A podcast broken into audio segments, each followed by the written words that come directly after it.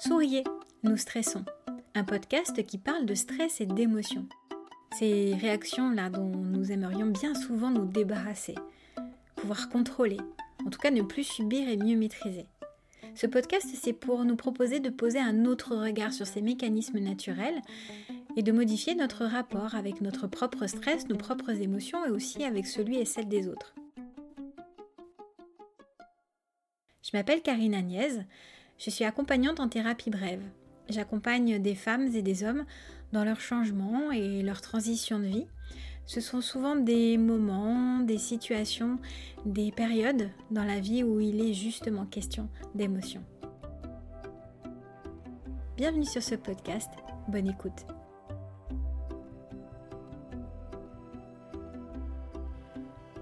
Je suis ravie de vous retrouver pour l'épisode numéro 1 du podcast intitulé Quand choisir nos stress. Pour certaines personnes, choisir ne présente aucune difficulté. Pour d'autres, même la carte du restaurant est un problème. Nous avons tous un rapport au choix différent et nous pouvons constater que choisir plus ou moins facilement, ça dépend aussi des contextes. Pourquoi? Qu'est-ce qui se joue? J'entends souvent dire que le choix est difficile parce que choisir, c'est renoncer. Alors oui, si l'on choisit une option, a priori on renonce à une autre. Si je prends la crème brûlée, je renonce à la mousse au chocolat parce que j'ai plus assez faim pour manger deux desserts. Mais je suis pas certaine que le renoncement ce soit ce qui rende le choix si difficile parfois, et c'est bien pour ça que j'ai choisi ce sujet pour l'épisode numéro 1 du podcast. Je vous raconte. Pendant des semaines, même pendant des mois, j'ai retardé, re-retardé et re-retardé la sortie de ce podcast. J'avais toujours plein de bonnes raisons. Je n'ai pas le temps, ce n'est pas prioritaire, j'ai ma formation à finir avant, il y a trop de bruit pour l'enregistrement aujourd'hui, le son va être pourri, ma voix est un peu cassée ce matin, etc., etc. Plein de bonnes excuses. Et surtout, je ne savais pas par quoi commencer. Cela faisait des semaines que je passais en revue les différents sujets dont j'ai envie de vous parler dans ce podcast et que je me demandais lequel choisir pour commencer. Et dans ma tête, c'était la bousculade. Parce que si je choisis ce sujet, est-ce que ce sera suffisamment intéressant? Faut que je choisisse parce que si je choisis les gens est-ce que ce sera suffisamment intéressant parce que ce soit agréable les sujets est-ce que ce sera suffisamment intéressant les épisodes faut que je choisisse faut que ce soit agréable les gens aient envie d'écouter si je choisis celui-ci faut que ce soit agréable non mais ça tout le monde a déjà entendu parler et si c'est trop faut que je sois un peu original aussi. Et si non mais ça tout le monde en a déjà stop. Waouh. Toutes ces peurs ce n'était pas de renoncer à tel ou tel sujet pour commencer qui m'empêchait de lancer le projet j'avais peur les peurs que j'avais, qui pour certaines, même si je suis passée à l'action, sont toujours bien présentes, hein, je vous rassure. Bref, toutes ces peurs euh, concernent essentiellement les conséquences de mon choix. Et elles rejoignent surtout ma peur de perdre le contrôle.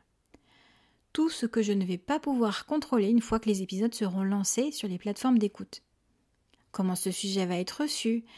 Est-ce qu'il va intéresser? Est-ce qu'il va être commenté? Partagé? Où Quand? Comment par qui Qu'allez-vous en penser Et si en plus j'ai fait totalement l'impasse sur un aspect du sujet Et si Et si Et c'est reparti pour les questions qui tournent dans la tête. Mais tout ça, ce n'est que mon expérience. Ce n'est qu'un exemple. Quelles sont les raisons qui rendent le choix difficile parfois? Alors ça peut être parce qu'il y a beaucoup trop d'options. Pour faire un choix, on a besoin d'évaluer les options entre elles, même si ça ne se fait pas toujours consciemment. Et quand il y en a beaucoup, c'est plus difficile. On peut même se retrouver comme paralysé devant tout tant de possibilités. D'autres fois, c'est le manque de certitude sur les résultats ou les conséquences du choix que l'on fait. Ça peut aussi être euh, à cause des risques éventuels, des répercussions que le choix va engendrer à plus ou moins long terme. C'est pas toujours facile de mesurer les avantages et les risques avec précision. Parfois aussi, il y a un conflit entre des priorités ou des préférences ou des besoins. Par exemple, pour un choix de boulot. Il peut y avoir l'aspect financier et la sécurité que cela apporte, mais aussi l'intérêt du poste.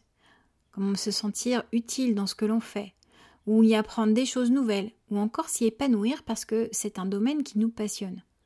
Tous les critères ne sont pas toujours réunis en un seul et même poste malheureusement. Et donc, euh, qu'est-ce qui est le plus important pour soi? C'est pas toujours facile de le savoir, et il y a aussi les conséquences potentielles sur l'entourage. Ça demande de faire des compromis entre différentes choses importantes ou priorités.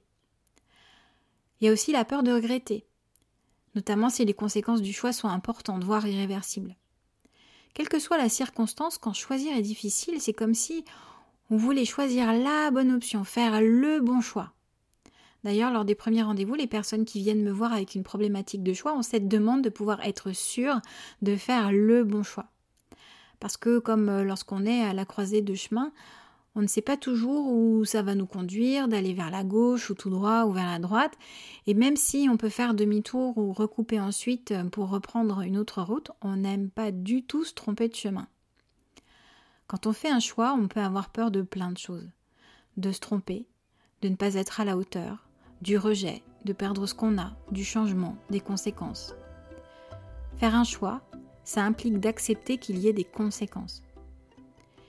Assumer son choix et en accepter les conséquences, c'est pas évident du tout.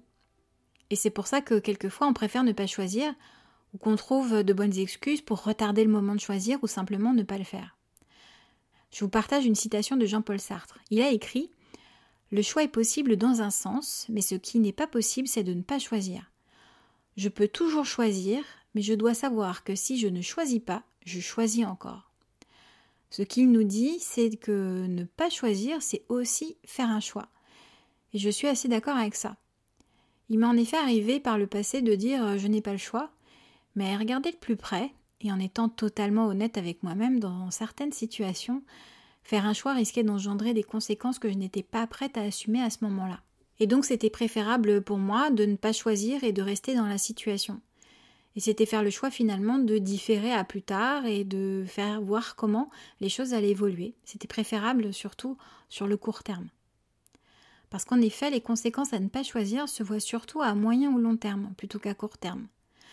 À ne pas choisir, nous risquons de rester dans une situation insatisfaisante qui ne nous convient pas ou plus, ce qui peut engendrer de la frustration, du stress, de l'épuisement, dégrader nos relations, notre bien-être général. Nous pouvons passer à côté d'opportunités, perdre du temps, notamment en procrastinant, et finalement avoir des regrets. Des regrets de ne pas avoir fait de choix ou d'avoir trop tardé. Pour éviter d'en arriver là, comment faire euh, quand on n'arrive pas à faire un choix la première chose à faire, surtout quand on est embarqué dans le brouhaha de ses pensées, c'est de faire une pause et de respirer. Essayez cet exercice. Arrêtez ce que vous êtes en train de faire et portez votre attention sur la respiration, sans forcément chercher à la modifier, juste focalisez toute votre attention sur la respiration et observez-la. L'inspire. L'expire. Le rythme les différents temps, les mouvements de la respiration.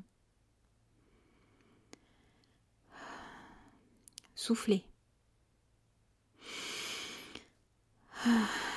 Soupirez. Posez-vous. Et une fois posé, vous pouvez vérifier si vous avez suffisamment d'informations pour prendre votre décision la plus éclairée possible.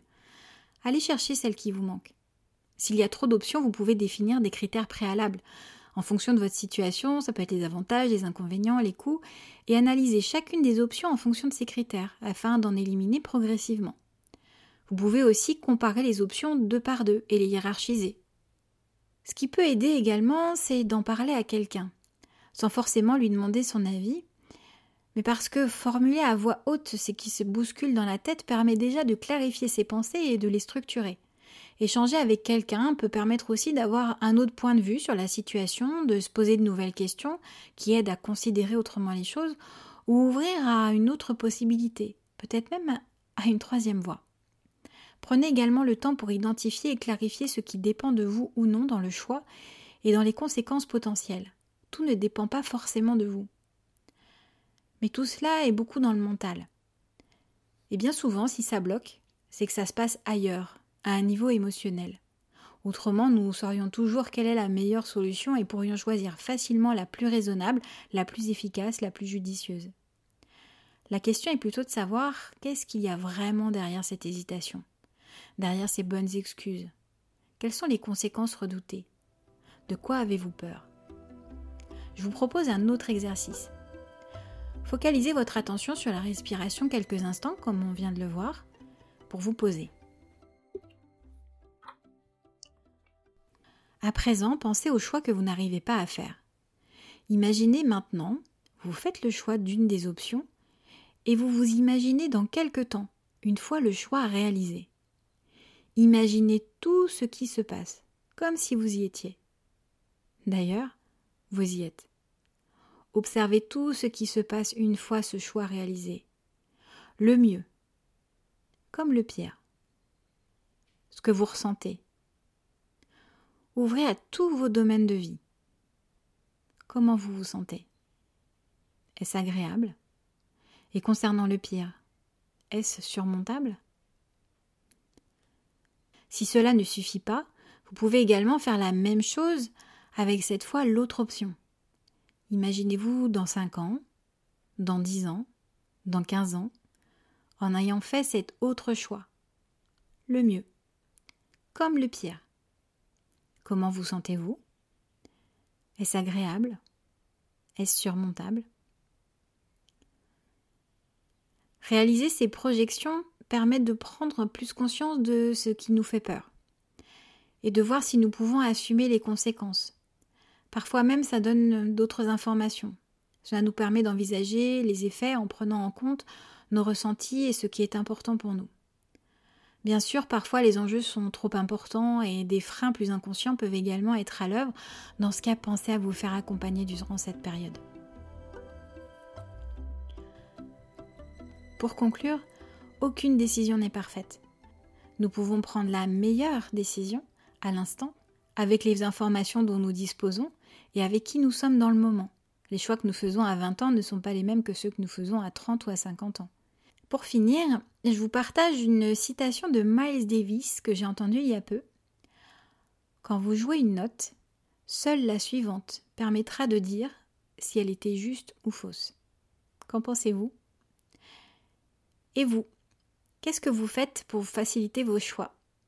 Partagez-moi vos réflexions, vos questions, vos commentaires. Je me ferai un plaisir de vous lire et de vous répondre.